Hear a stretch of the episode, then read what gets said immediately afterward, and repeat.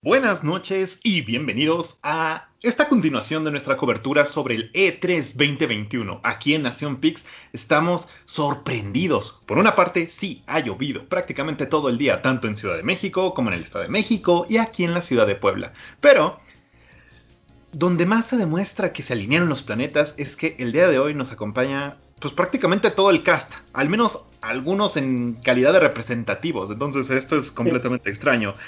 Buenas noches, esta noche vamos a estar revisando un poco nuestras impresiones de qué es lo que pasó con la presentación de Square Enix Presents.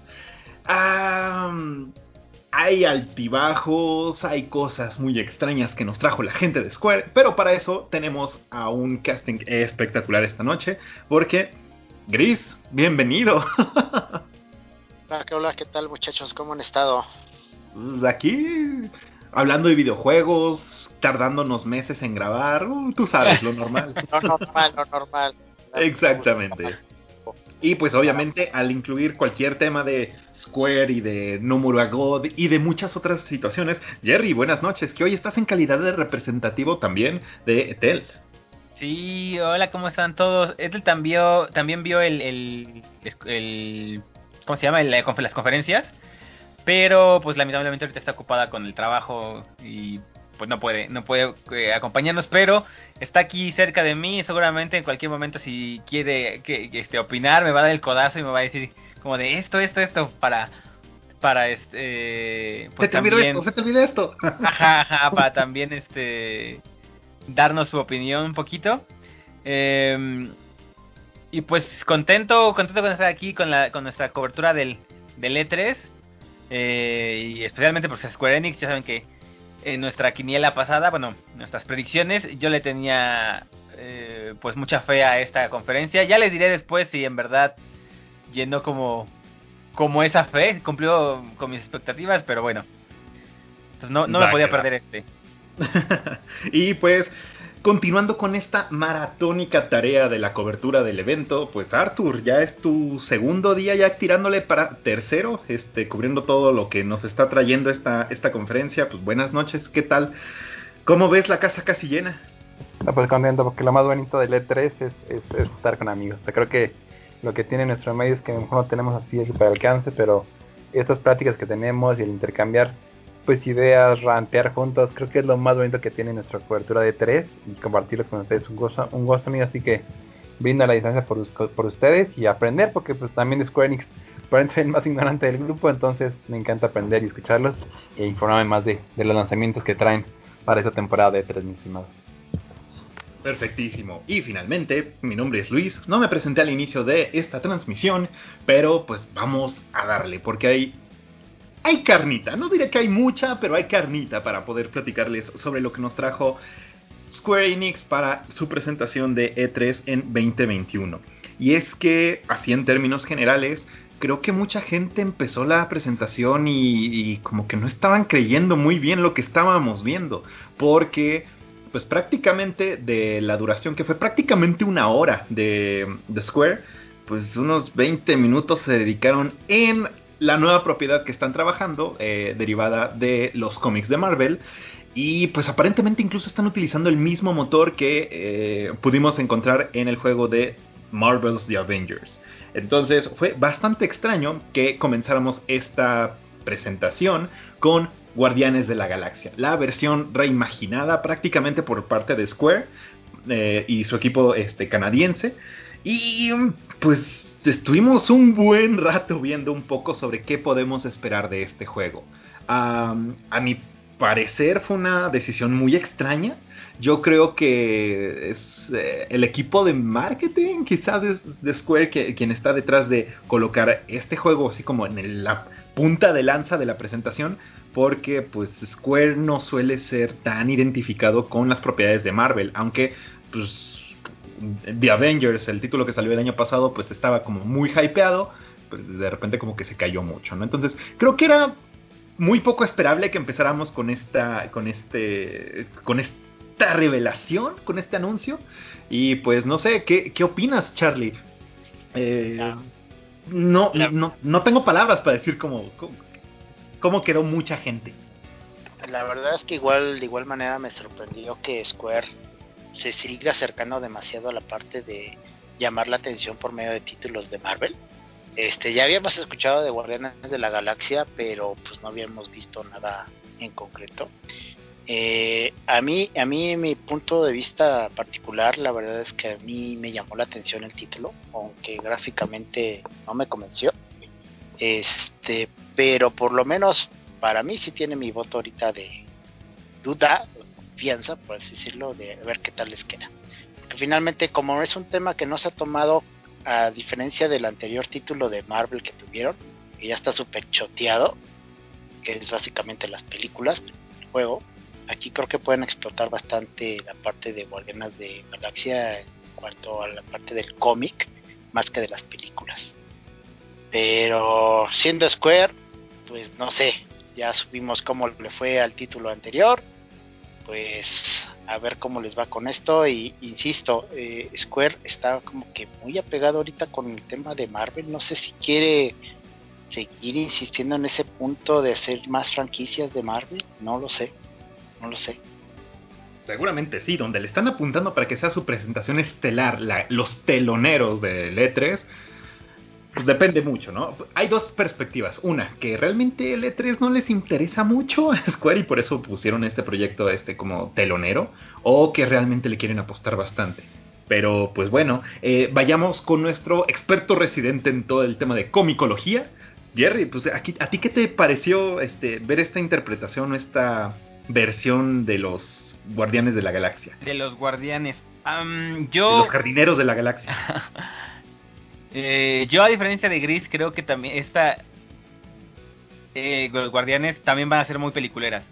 Porque en cuanto a cómics, los Guardianes no eran muy conocidos y no son tan chistosos como los ponen, por ejemplo, aquí en, en, el, en el videojuego o en las películas. Esto se asemeja muchísimo a, lo, al, a cómo representaron a los, a los Guardianes. En las películas, Drax no es tan chistoso. Por ejemplo, algo que me dio mucha risa del del del, del tráiler fue cuando Star Lord decide cambiar a, a este Rocket por Groot, tienen que dejarlo un momento y luego luego escatarlo eh, Drax dice como de oh, por Dios esto es una afrenta a la, a la democracia. Eso jamás lo diría un drag, el Drax de los, de los cómics. Entonces, yo creo que aquí sí también siguen la vena peliculera de, de, de lo que es Marvel, así como también estoy de acuerdo, como dijo Gris, eh, que el, el juego de los Marvel's Avengers eh, también es como muy peliculero, más tirándole al humor o a como son los personajes en la película, a como realmente son en los cómics. Entonces yo creo que la línea va por lo mismo, solo que con los guardianes. Yo creo que si le quieren apostar, ahora diciendo eh, tomando un poquito lo que, lo que tú mencionabas, este Luis, yo creo que sí le quieren apostar a, a las franquicias de Marvel.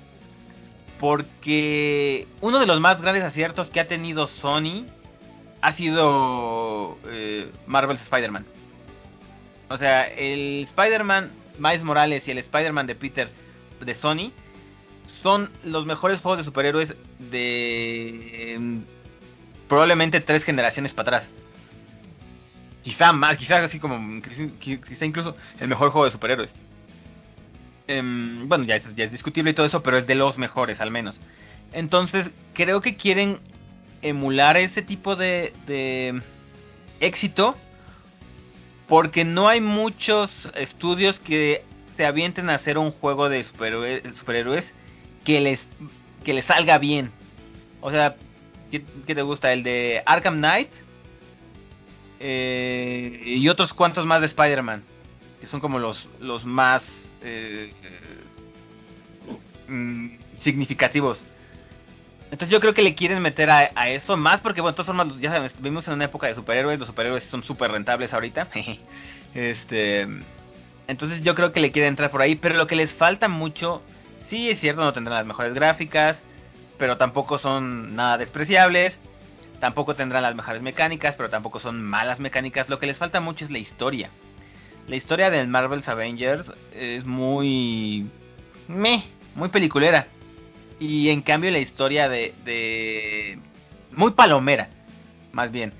Y en cambio la historia del, del Marvel Spider-Man es más como los cómics, más te envuelve más y de hecho está eh, escrita con la colaboración de varios autores de cómic. Entonces creo que ahí es donde, donde Square Enix le hace falta pegarle al clavo en cuanto a historia para que realmente sus franquicias de Marvel despeguen. Porque son muy... Quieren tirarle mucho a hacer un Infinity War, pero terminan siendo un la era de Ultron. Entonces, pues no no no le llegan, necesitan necesitan más punch. Yo espero que que a los Guardianes les vaya bien. Me gustó el, el, el título, se ve muy interesante, se ve divertido, igual como dice este Gris, le doy mi voto de veremos. El beneficio de la duda. Claro. Ajá.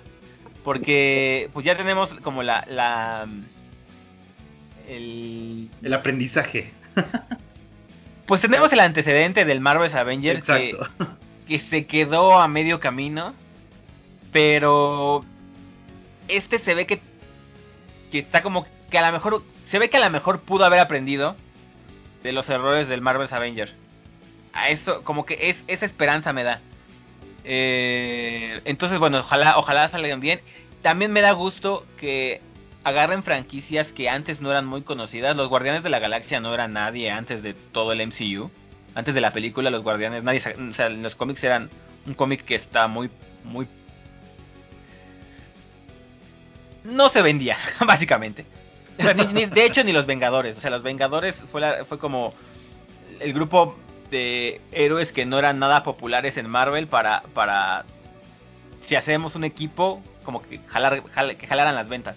Ni así lo lograron hasta que llegaron las películas. Las películas impulsaron muchísimo los cómics de los Vengadores. Entonces, las películas también impulsaron muchísimo los Guardianes de la Galaxia.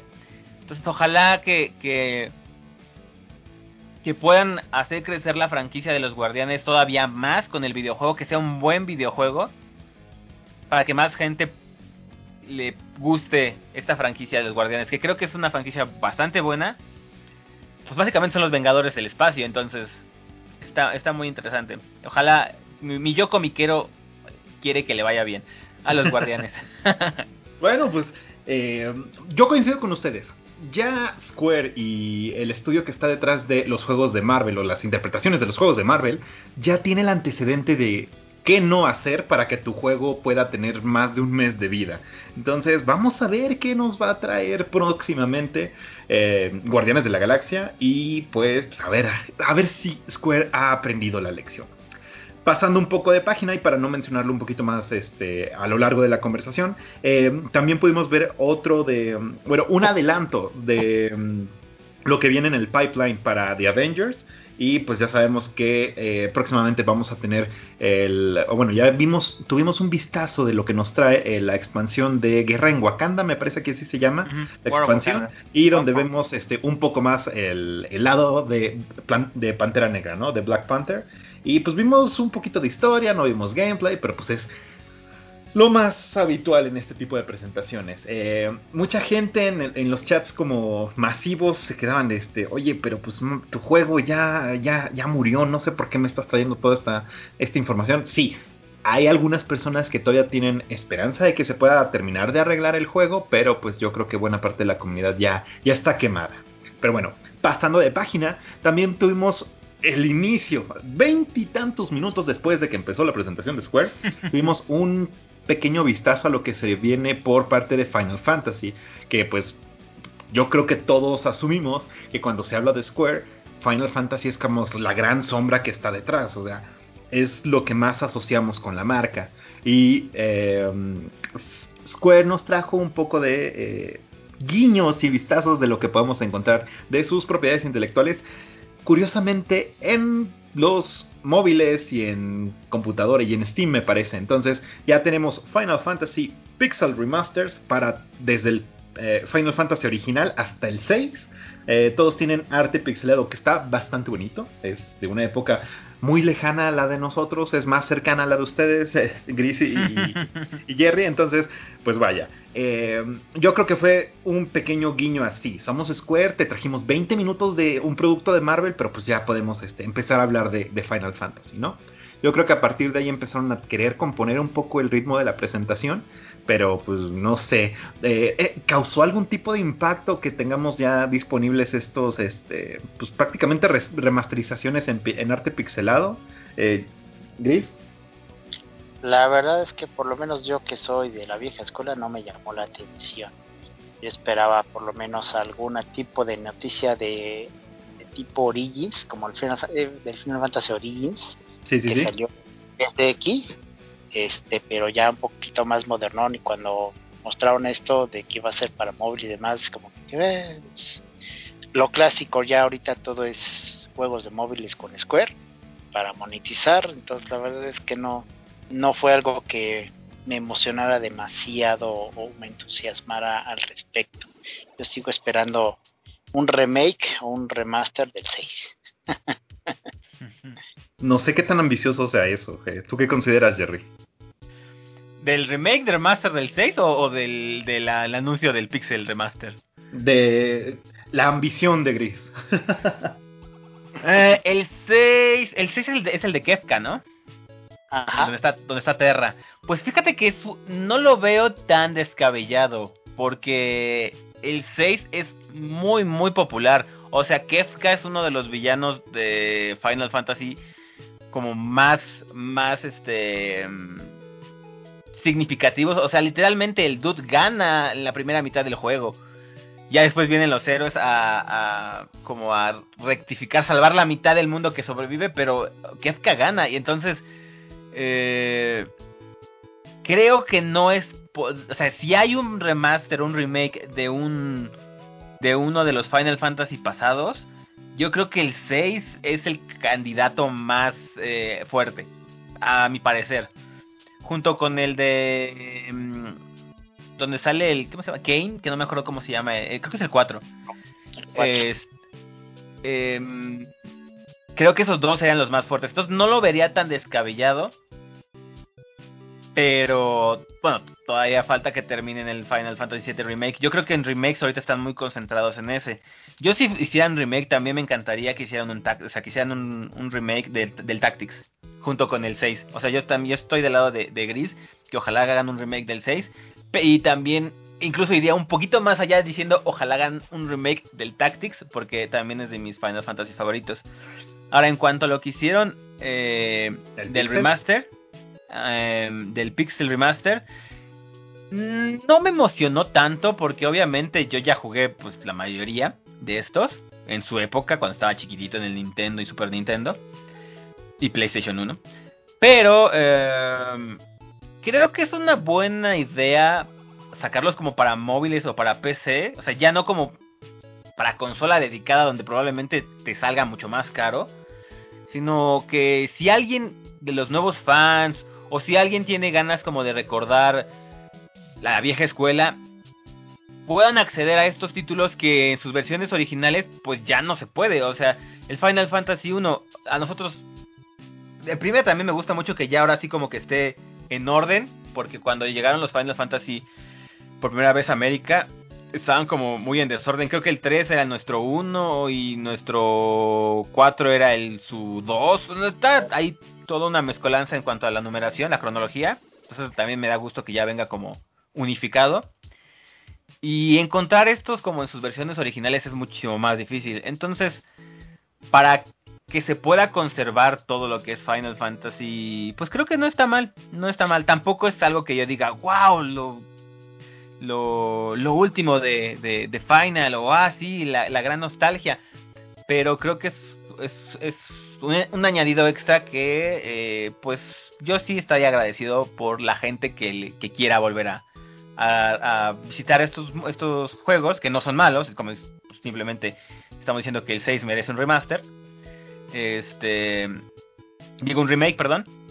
Eh, y pues la gente que no los conoció no les tocó puedan pues, darse una vuelta para ver qué tal.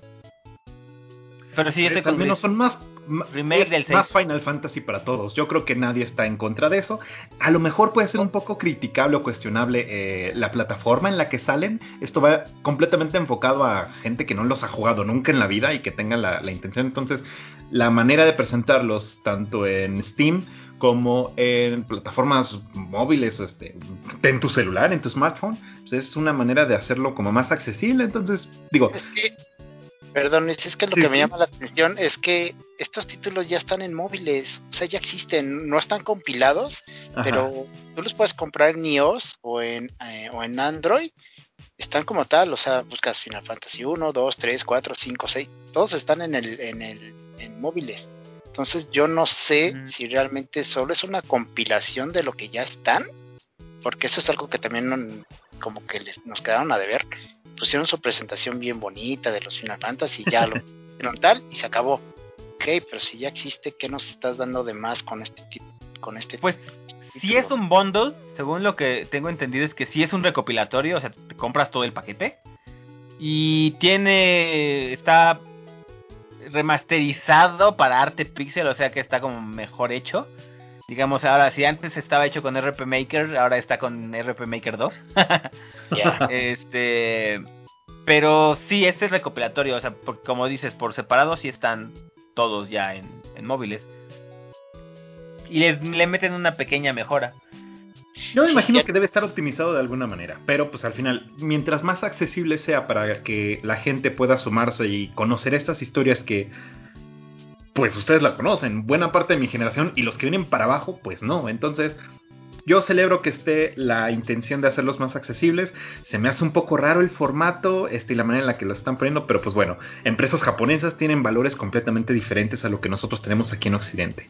Y justamente hablando de colaboraciones japonesas. Rápidamente eh, antes de, yo espero, espero que la, lo, que sí espero, porque si no también estaría como, pues ¿para qué? Espero que la compilación, o sea, sí venga como de, o sea, valga la pena, ¿no? Que digamos, comprar los seis te salga más barato que comprarlos uno, eh, o sea, por separado, porque entonces sí no tendría sentido. Es como, pues, para que, o sea, si es un bundle, todo convenientemente junto nada más. Que te venga, que te venga una, un beneficio por comprar el bundle, porque si no es como. ¿Saben que ya me acordé? El problema de los anteriores también fue el, el, pixeleado. No estaban pixeleados como tal, les hicieron un este este hubo mucha queja como que les barrieron los pixeles, como que los plancharon y todo, se quejó de que se veían horribles. Entonces yo creo que están regresando a la parte de, que sean pixeleados como eran anteriormente.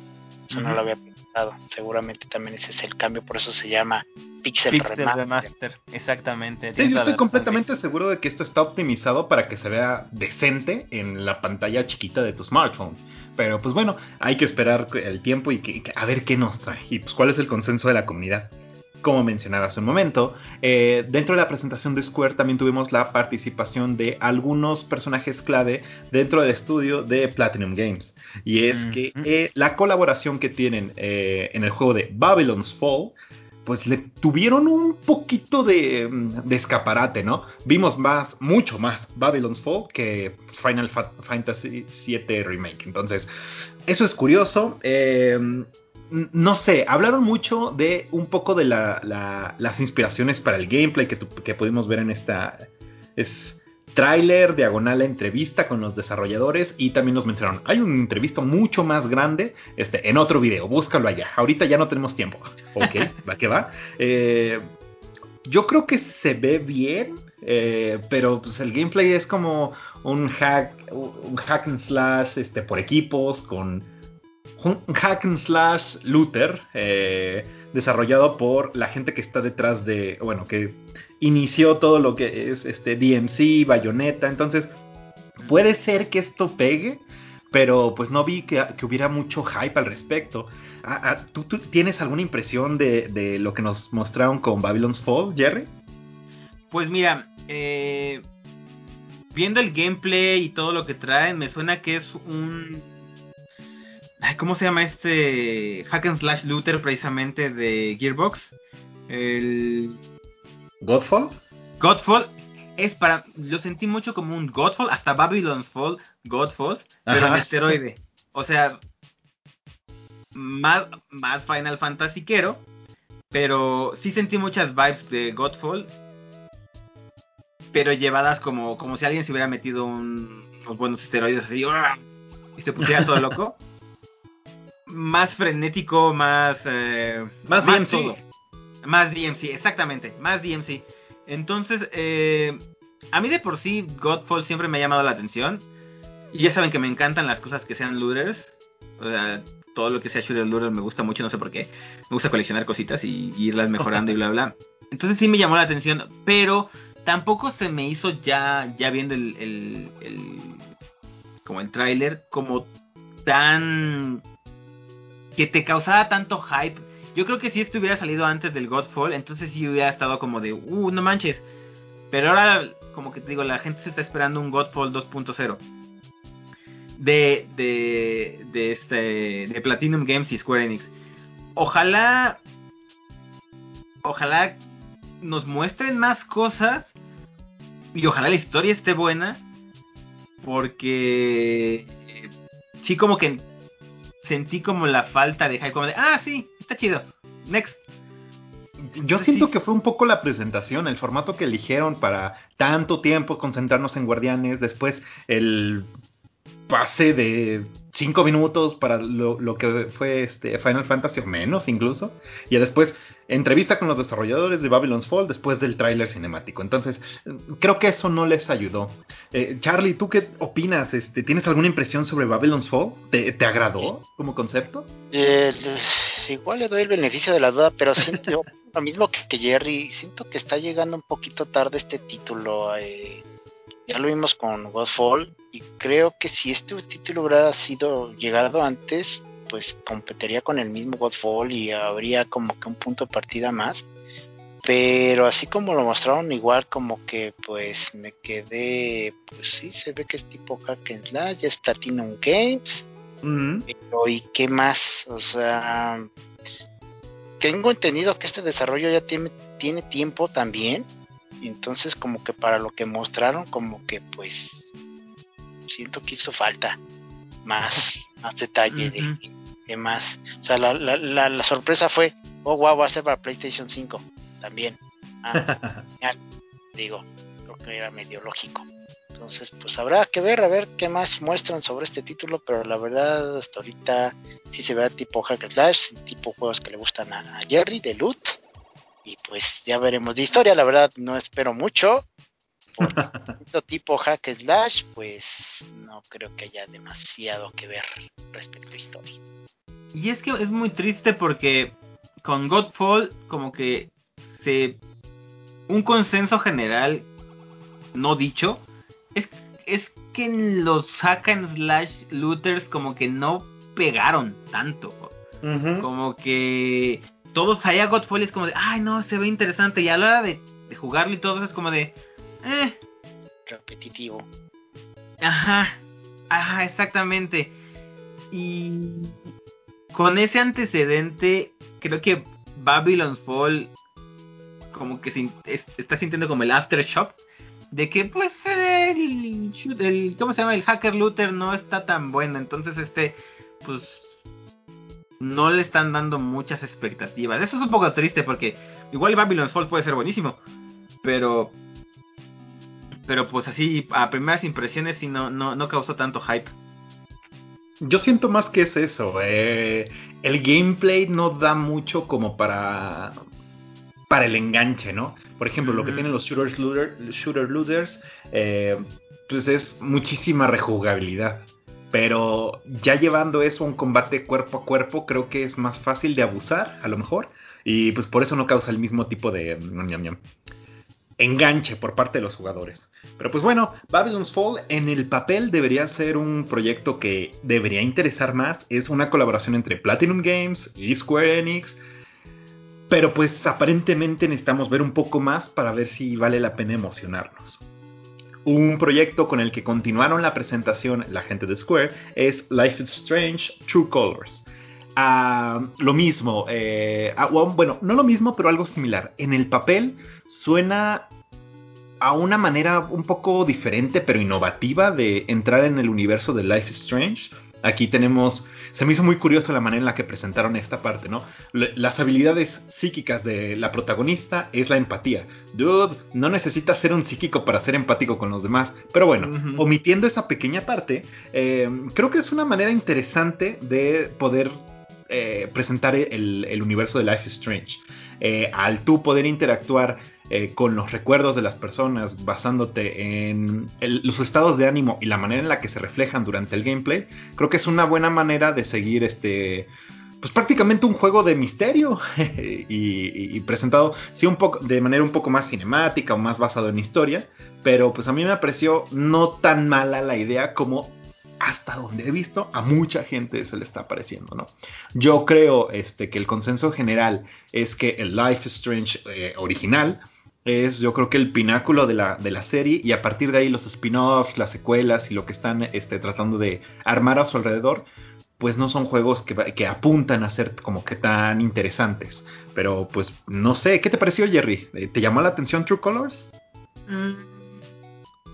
No. Me llamó la atención como un juego de decisión, toma de decisiones, porque realmente no hay muchos de esos. Life is Strange, por ejemplo, el primero, creo que es muy bueno, pero también tenemos Detroit, Become Human, tenemos, creo que mi favorito es el de Heavy Rain, eh, pero en el espectro de, de, de lo que es Life is Strange, de una persona con poderes sobrenaturales, eh,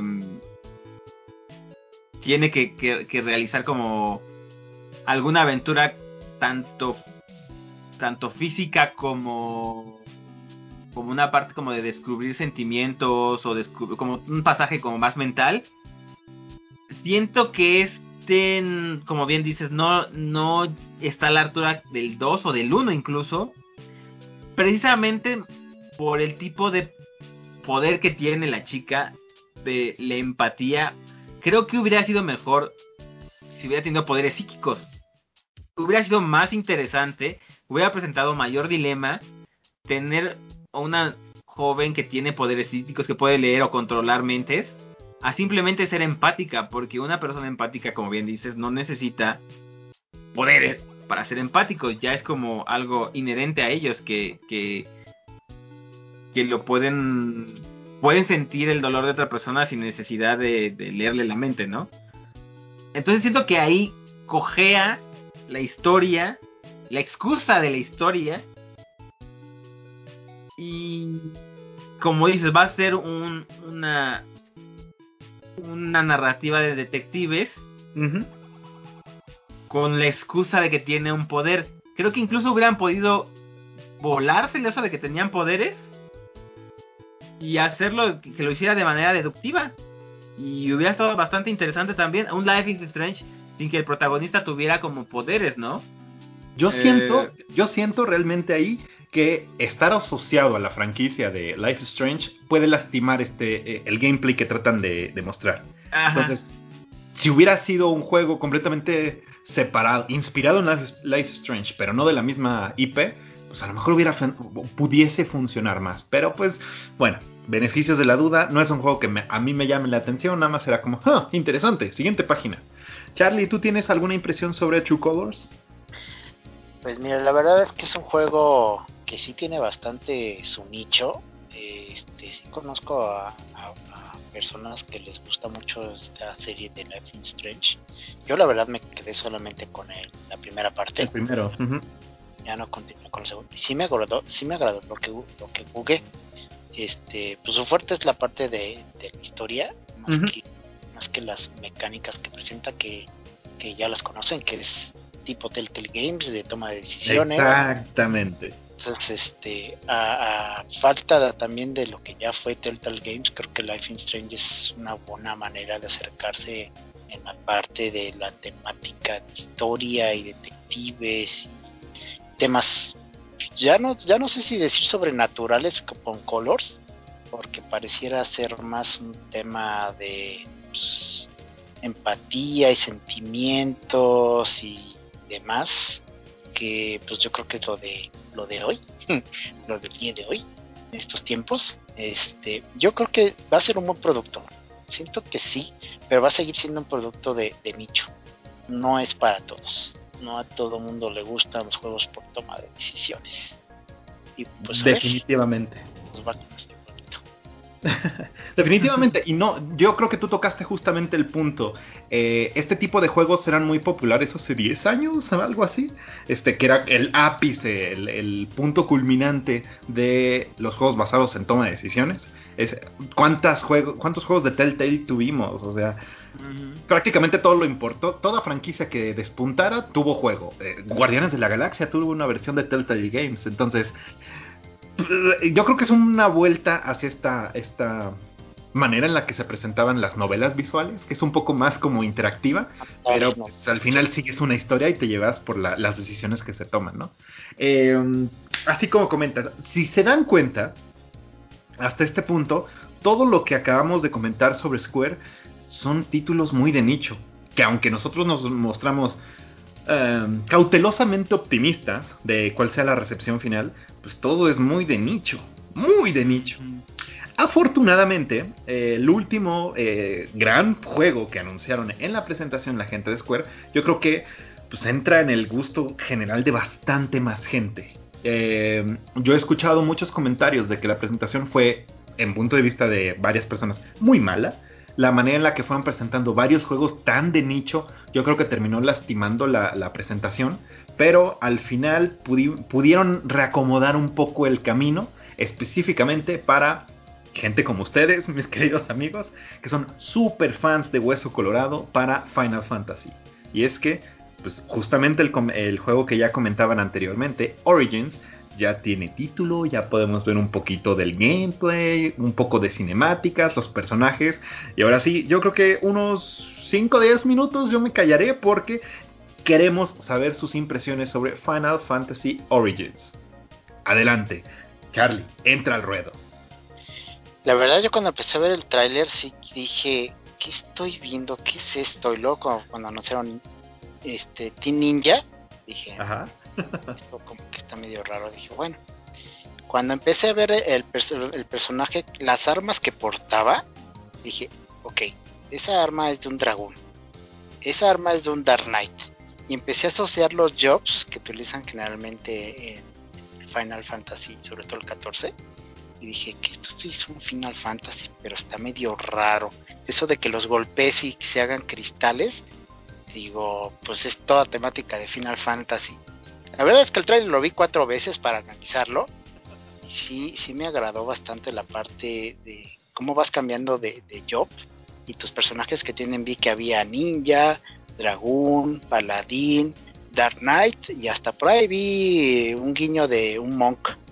Entonces, este, se me hace interesante. Creo que este es el rumor que venían diciendo desde ese tiempo en las redes sobre un juego tipo Souls que quería hacer este Square Enix con Team ahora fue con Team Ninja. Pero yo tengo mi duda si realmente va a ser tan difícil como generalmente los hace Team Ninja tipo Ninja Gaiden. Porque pues aquí el nicho es de Square, no son tan hardcore como para tener un juego tan difícil. Pues yo tengo mis dudas si realmente va a ser un Souls game o no. Eso es lo que me llamó la atención. En cuanto a la historia, pues se ve interesante porque pues cuando sale al final Garland y dice, no, no soy Garland, soy Chaos, dije, oh, wow. En ese momento dije, hype total, pero va a tratar la historia, o sea, te da a entender como que no son guerreros de la luz, o sea, como que ya traen ahí un tema de que... Dark. dark, de que pues saben sobre lo que va a pasar, creo que quieren llegar a impedir lo que va a ser caos. Eso es lo que estoy entendiendo. Quién sabe por dónde vaya el asunto. Pero la verdad yo estoy emocionado con este título. Este, puros hombres, eso sí, vimos puros juzbandos. Cosa rara porque pues Square casi siempre ya últimamente ha sido de poner waifus y juzbandos. Yo vi puros juzbandos. Dije, bien por Etel, va a estar seguramente muy contenta con ver a tres guapuras ahí. Pero en sí, yo sí tengo esperanzas con este título para ver qué, qué hace Team Ninja con todo esto. y espero que sea un título difícil. Eso es lo que yo espero. Yo creo que con ese Yo soy caos fue el one-liner en el que un montón de gente empezó a aventar dinero a la pantalla. yo lo veo así, yo así lo visualicé. Pero bueno, Jerry, ¿cuál fue tu, tu hype? ¿Cómo lo viviste? Pues mira, eh, yo también ya sabía que querían hacer un eh, Final Fantasy Souls-like. Ya.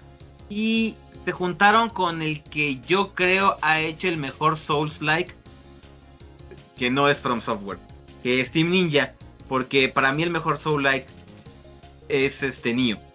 Y Team Ninja hizo Nioh, Nioh 1 y Nioh 2.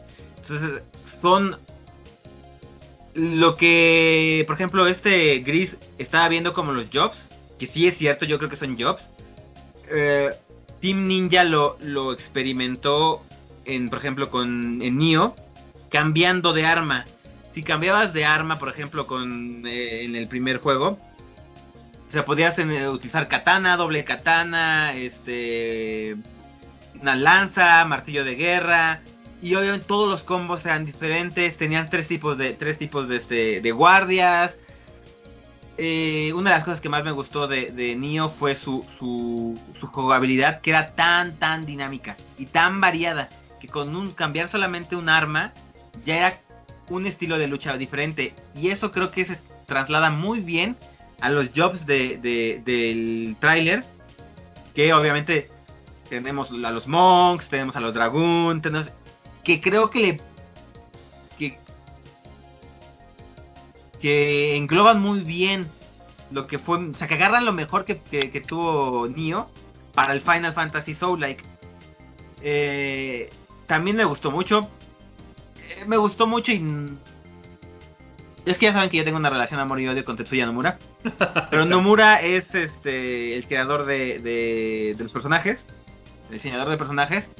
Eh, entonces sé que va a diseñar muy buenos personajes, pero también, por ejemplo, sé que Nomura es, como director es malísimo, es malísimo, se tarda, se tarda años eh, en hacer sus cosas. Entonces, ojalá que, que se quede más bien como, como de director de personaje, más que director de historia, y que Team Ninja tenga como más eh, la parte... Em, más libertad. Ajá, como de diseño de, de, de escenarios, de historia porque creo que, van a hacer las cosas más rápido que Nomura. Que Nomura también te hace unas, unas historias bien jaladas de los pelos que necesitas quién sabe cuántos títulos, eh, Kingdom Hearts, eh, y quién sabe cuántos años para terminar. Pero, pero las hace chidas, las hace muy padres. Entonces, bueno, te digo, es relación amor y odio. Entonces también que esté Nomura involucrado me da como... Me emociona. Y me pone cauteloso. Que esté Team Ninja también Creo que eh, me parecería yo que los juzbandos que pusieron, al menos uno de ellos, es más bien como el avatar que tú vas a estar creando. Porque algo si tuvo Neo 2 es que podías tú crear tu propio personaje. Y por ejemplo, si se dan cuenta, el, como que el personaje principal, su, su diseño es muy blando. O sea, tiene una camisa tipo Paul Walker. Muchos, de hecho, muchos lo compararon con Paul Walker. Y para hacer un diseño de Nomura es como de... Mm, ¿En serio? Yo más bien creo que ese va a ser como el avatar, como el Final Fantasy XIV, que en los videos siempre hay como el personaje que aparece en los videos es el avatar del, del jugador, no es un personaje como como de la historia, sino te representa a ti. Entonces yo creo que en este caso también va a pasar lo mismo. Entonces veo muchas cosas que agarraron de muchos Final Fantasy, del Fantasy Online, de los jobs, de este por ejemplo, Garland, que no es Garland, que es Chaos, es como de what. Y al mismo tiempo lo combinan con las mejores cosas de Nioh, de Team Ninja. Y creo que pueden hacer un título bastante bueno. Complicado porque Nioh no está nada fácil. Este. Dinámico que a mucha gente lo que no les gusta de los Souls es que es eh, pegar, pegar, rodar. Pegar, pegar, rodar. Eh, o pegar, pegar el escudo. Aquí es como, si es como un, un es es mucho más dinámico. Em, los combos son mucho más este, vistosos como se puede ver en el, en el juego. Entonces, creo que sí va a ser como un Soul-like, porque Nioh es un Souls-like. pero va a estar más inspirado en Nioh que en, eh, en un Dark Souls. Entonces, y yo creo que eso gana mucho para el Final Fantasy, porque como digo, es, mucho más dinámico el, el, combate, más vistoso, más Final Fantasy quero que un Souls. Ajá, un Souls... Mm, sí, es un poco más lento. No luce tanto, bueno, a menos que hablemos de Bloodborne, pero no luce tanto, es como esquivar, golpear, esquivar, golpear. Sekiro, por ejemplo, ay, que es una cosa muy diferente. Pero creo que este más bien va, va a jalar como inspiración de Nioh. Eh, le veo mucho potencial para hacer como un buen Souls-like. Eh, y, y sí, le doy muy voto de confianza también porque Team Ninja sabe lo que hace con Nioh, 1 y Nioh 2, que son grandes títulos. Entonces, este... Yo creo que va a ser un buen, buen juego, pero yo creo que sí va a estar difícil. Y eso va a generar, pues ya sabes, división. Ajá, porque ya la vi. Sí, ya la vi, ya la vi venir. Y ya la, ya, estoy viendo en, varias eh, de Twitter, varios tuitazos, de gente que dice como, no, pero es que este es un Final Fantasy, este no es un Dark Souls, ¿por qué nos quieren poner a parir chayotes? Si aquí yo lo que quiero es venir a, a, disfrutar, a la historia, a la música, a los personajes. Es que ese es mi tema, este, Jerry.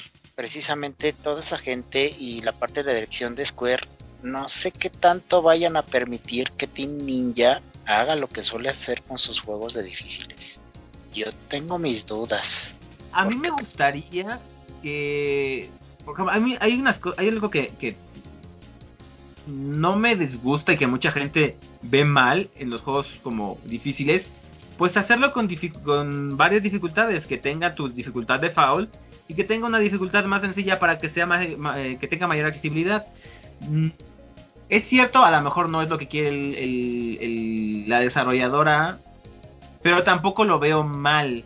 Es darle más oportunidades a la gente que, pueda jugarlo sin, que tenga que parar chayotes. Lo hizo God of War y God of War es buenísimo, tanto en dificultad God of War, porque así se llama, que a mí me hizo parar chayotes, pero me encanta ese tipo de juegos. Y Ethel que pudo jugarlo en una dificultad normal. Y de todas formas lo disfrutó súper padre porque la historia estaba increíble. Entonces, eh, de hecho a mí God of War en dificultad God of War se me hace más difícil que todos los Dark Souls. Muchísimo más difícil. Eh, y tenía esta opción, esta accesibilidad. Entonces no lo veo mal que lo hagan. Por ahí podría ser. Y los Final Fantasy tienen cambio de dificultad. El remake puedes ponerlo en modo difícil o modo fácil.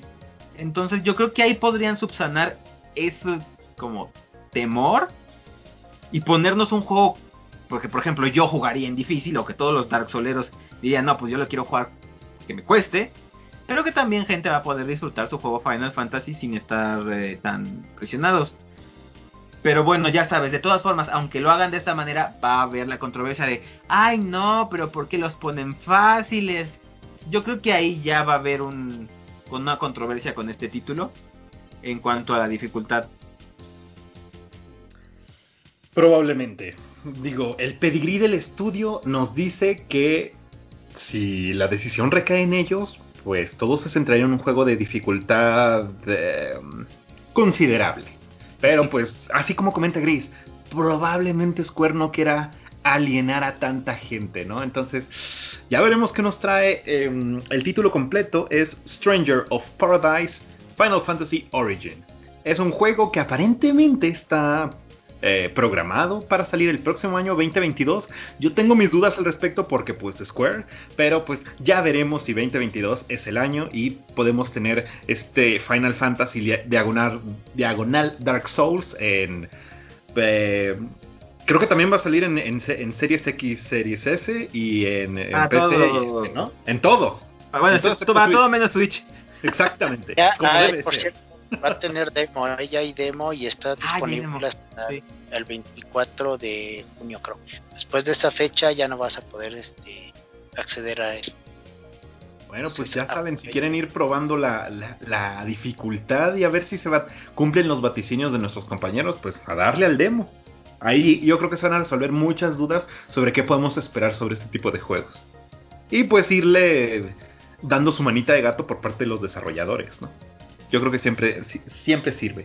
Eh, hablando justamente de controversia, eh, el resto de la presentación realmente fue mostrar en menos de dos minutos un montón de trailers para otro contenido que van a estar trayendo los juegos de Square para, para todo lo que ya está en el mercado. Eh, yo siento que hubo mucha ausencia de otros juegos que nosotros esperábamos. Bien lo comentaba Jerry, en nuestras predicciones pensábamos que Square tenía lo suficiente para traer una presentación sumamente robusta. Creo que a como ahorita no se dejen engañar por la cantidad de minutos que tiene este, este, este programa. La presentación fue muy escueta en muchos aspectos. Hubo muchos títulos grandes que no vimos absolutamente nada. Por ahí este mencionabas Jerry en el programa de predicciones Project Asia, lo que estábamos esperando Ah, para estas Forspoken, se llama Forspoken. Forspoken también. Este, Forspoken, eh, eh, no, no salió, no salió, yo esperaba... Exacto. No, y hubo varias cosas. Su- todos los rumores sobre Dragon Quest, este. Y, y demás El de. Tomb. Raider, el de Tomb Raider que también estaban... Tomb Raider, que también. Que había un rumor, Aprovechando que la- había el, rumores. aniversario. Ajá, no hubo... Entonces, hubo muchas faltas, muchas ausencias más bien, sí. por parte de Square. Creo que la presentación, en términos generales, como presentación de una conferencia enfocada en videojuegos, no fue buena. Tuvo altibajos muy marcados. El- la cantidad de minutos que se le dedicaron a Guardianes de la Galaxia creo que fue exagerado para mostrar un poco de gameplay. Si nos hubieran mostrado un cuarto de lo que vimos, yo creo que hubiera funcionado mejor. Eh, Híjole, Yo yo, creo creo que hubiera que- sido peor. ¿Cómo, cómo? Yo creo que hubiera sido peor. Pero es que Sí. 20 minutos para un juego. Fue como su relleno ya. gua- parecía Guardianas de la Galaxia y Square Enix nada más. Parecía que no había presentado Square, había presentado largo. Marvel. Y es que y, y- y- y es que pusieron como sus dos Pero bueno, grandes. como punto la- alto, por ejemplo, Ah, estuvo este Stranger of Paradise, que yo ahí vi gen- consenso general de que toda la gente estaba emocionada. Ese es el tipo de contenido que la gente mira o espera en una presentación de Square. Creo que hubo de, de- de todo, eh, muchos juegos de nicho, yo creo que eso lastimó bastante a la presentación. Y pues en términos generales, pues hablando de controversia, eh, Gris, si le dieras una calificación a la presentación, pues ¿cuál sería? Yo le daría un 7. Un Y es 7. que títulos, títulos, títulos. Es que vamos a ser honestos también. Ya se había dicho que no se iba a mostrar nada de Final Fantasy XVI hasta el 2020. Ya lo dijeron, lo dijeron varias veces. Y la gente seguía esperando algo de ahí, pues no iba a pasar. Final Fantasy VII capítulo 2 tampoco iban a mostrar nada cuando apenas sacaron el Integre. Entonces, si también la gente se genera altas expectativas a pesar de que ya les dijeron no vamos a mostrar esto, está bien, pues vamos a ser realistas, ¿no? Entonces, en Hay que cuanto a yo, las expectativas en orden. exacto, entonces en cuanto yo a la presentación, yo le daría 7, porque la verdad se me hizo demasiado tiempo para Guardianes de la Galaxia lo dedicaron. O sea, si le quieren dar el punch, está bien, pero 20 minutos y luego fueron las mismas cinemáticas, o sea, no, se me hizo demasiado, demasiadas cosas que ni siquiera tendría que haber visto, que es, que es tipo, como lo que hacen lo- los State of Play, que es de mo- cómo se juega y demás. Siento que es parte de mucho spoiler que te muestren tanto que no es necesario. O sea, sé concreto, 10 minutos, ya, mucho. Si te quieres dar punch, pero 20, se me hace exagerado. Sí, o sea, 3 minutos tu tráiler, 5 minutos gameplay y después cierras con un poco sobre el juego que puedes esperar. Eh, prácticamente eh, lo que nos trajeron para Guardianes de la Galaxia, hasta nos mostraron las ediciones especiales, los trajes que puedes conseguir si preordenas. O sea, esto está bien, pero fuera de tu presentación. O sea, avánzale, síguele los anuncios que lleguen, que lleguen, que lleguen. No hagas un Microsoft, pero pues también no me hagas el comercial de tu juego. Ahorita. Ahorita, dime de qué trata y ya después checaré el tráiler en el que me lo quieres vender. Yo sería más de esa opinión. Eh, pero Jerry, por lo que entendí, tú no, es, no compartes esa opinión. Eh, si puntuarías esta presentación, ¿tú cuánto le darías? Yo le daría un 6. Madre mía. Yo le daría que un serías 6. más optimista. No, tres y, y son tres puntos para los Guardianes, tres puntos para, para Origins. Eh, yo siento que si hubieran recortado más a los Guardianes, nos hubiéramos quedado con una con una conferencia de 15 minutos muy mala. Uh, yo creo que por eso le metieron tanto a los tanto tiempo a los Guardianes de la Galaxia porque fue como para comerse el tiempo y que al final dijéramos, "Ay, también estuvo Origins" y no nos acordamos de todo lo del medio, porque yo creo que más bien prefirieron que, que dijera la gente, "Ay, hubo mucho de los Guardianes a como de no presentaron madres." Porque así yo lo hubiera sentido sin los guardianes. Lo cual no significa que esté bien que los hayan. que, lo hayan dejado tanto. O sea, también comparto que un tráiler más corto hubiera estado mejor. Una. eh, como dices, no, a lo mejor un pequeño showcase en otro video para toda la parte de los. de los coleccionables y las versiones este. descargables y bla bla bla. Hubiera estado bien. Pero creo que tenían tan mala la, la- lo demás de contenido que dijeron pues hay que meter más guardianes porque si no nos va a salir algo bien feo. Em, la verdad es que mm, como lo habíamos dicho en las predicciones que sacaran algo del remake 2 eh, o del 16 ya era ser muy optimistas pero bueno a lo mejor también chicle y pegaba pero lo que yo sí esperaba era algo de Forspoken el que es, es el, el Project Athia porque ya no habían dicho nada de él y tampoco habían dicho que no iban a decir. Mucha gente estaba muy emocionado con ese. Se oían muchos rumores de un nuevo de Tomb Raider. Más porque la página de Tomb Raider está da tope con todo lo de su su este ¿cómo se llama? su aniversario. Pero pues nada y nada y yo dije, bueno, a lo mejor meten ponen algo de Integrate como más eh, pues para darle más promoción a que acaba de salir. Eh, nada, tampoco. eh, esperaba que sacaran un poquito más. Sacaron también, por cierto, no mencionamos, un tintazo del, de la... mm, ¿Cómo se llama? Del el juego de disparos que va a ser para... mm, que está ambientado en el, en el mundo de... En el universo de Final Fantasy VII, que se llama First Soldier. Pero Ah, también fue como nada. Yo también esperaba que sacaran más de eso. Eh, y no, pues, pues nada. nada de nada. Eh, sí siento que estuvo muy escueta la, la, la presentación. Eh, quería que sacaran más cosas de, de Life is Strange True Colors, que como que como que hubiera algo más, porque también Life is Strange, a pesar de que es de nicho, es como ya es muy emblemático de Square Enix, pero como que lo que presentaron tampoco fue tan tanto. Es que yo siento que por lo que se caracterizó esta esta conferencia fue más bien por por lo escueta que fue.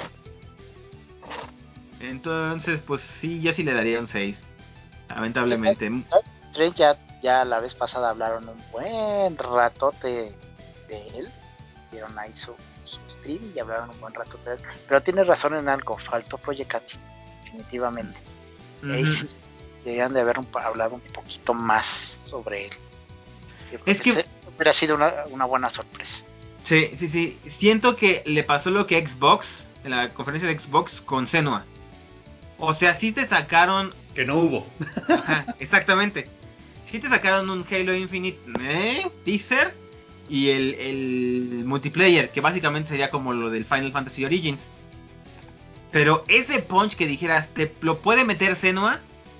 Aquí se lo podía meter Forspoken o Project Athia. Y no hubo, entonces te quedaste como de. "Ah, ah, ah". Ah. Bueno, a la mitad. Y bueno, a diferencia de Xbox, que te soltó un montón de indies y cosas así, pues Square Enix no tiene eso. Entonces sí siento que es- estuvo escaso. Meu Deus. Pues yo creo que el consenso general es eso, ¿no?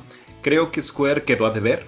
Yo no eh, critico si gente que nos escucha, quedaste fascinado por Stranger y pues te quedas con que la presentación fue un gran highlight del E3. Eh, creo que como presentación, como video corporativo, pues la verdad estuvo muy, muy, muy escueto. Hubo muchas cosas que no, no vimos. Creo que buena parte de lo que nos mostraron apela a nichos muy específicos, entonces eso tampoco lo, lo ayuda bastante. Y pues nada, yo creo que coincido con ustedes. Si eh, yo tuviera que puntuar o calificar la presentación de Square, sí le daría un 6. Y pues a, mi gran pesar, ¿no? Porque pues yo sé que hay, en el horno hay varias cosas como súper interesantes que Square está manejando que pues desafortunadamente eh, pues no nos trajeron. Ok, hay un contexto mundial, seguimos en pandemia, Japón está con estado de emergencia declarado desde hace muchísimo tiempo y hasta la, antes casualmente de las Olimpiadas esto no va a cambiar, pero pues si eso no excusa que buena parte de, lo que nos está trayendo este E3, pues está quedando mucho a deber, ¿no? Pero pues bueno, eh, no sé si quieran cerrar con algún comentario final, Gris, eh, algún resumen, algún balance, algo que nos quieras comentar antes de, terminar nuestra cobertura para la presentación de Square Enix Present. Pues no, este, muchas gracias por la invitación, eh, la verdad ya, ya los extrañaba muchachos. da gusto platicar nuevamente con ustedes en este querido podcast. Y en cuanto a Square, pues paciencia, esto de la pandemia, pues va a afectar al E3, está afectando al E3 y yo la verdad es que no espero muchos anuncios del resto de lo que nos queda. Pues, ya vieron que no hay muchos fuertes contendientes ahorita que pues, más Capcom y Nintendo. Y para de contar, creo. Entonces, no sé qué vaya a pasar en el futuro con el E3. Si realmente va a continuar con este formato, la verdad es que yo no le veo ya mucho futuro más que lo que hace ya cada quien, que es jalar su propio producto, sus propias conferencias. De yo tengo este que Sony tiene su su ¿cómo se llama? PlayStation State of Play. Eh, State of Play, perdón de Play y Nintendo tiene lo suyo y siento que en un futuro esto va a terminar así y esto del E3 pues ya cada vez lo veo más gano Ya más no lo innecesario.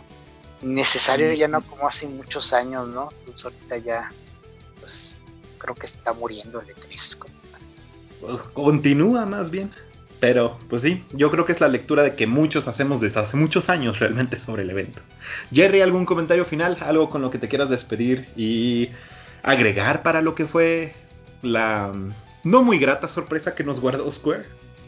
Pues, eh, como lo habíamos mencionado también en el, en el podcast de las, de las predicciones, todos estábamos como muy en, en sintonía de que probablemente este 3 iba a estar muy escaso principalmente por la pandemia, porque pues obviamente no es lo mismo desarrollar eh, un videojuego en, en este estado de alarma con tantas restricciones a como, como normalmente lo hacen. Era obvio que ibas, la, la producción de, de videojuegos iba a ser afectada, no pueden sacar tantos. Entonces no me sorprende que el E3 esté siendo como escaso de hecho, creo que, como, como decía, ¿no? está bastante en sintonía con lo que todos habíamos predicho. Sí creí que Square Enix podría traer como sacar la... ponerse de pie para, para sacar este 3 como más... Darle más hype. Tristemente no fue así. Pero digo, creo que está en sintonía con lo que estábamos pensando. Pues es, muy difícil, ¿no? Crear este tipo de cosas. Eh, en una situación como la pandemia. Eh, en cuanto al E3, como bien también íbamos diciendo, eh, no, ya no le veíamos mucho sentido nosotros al E3.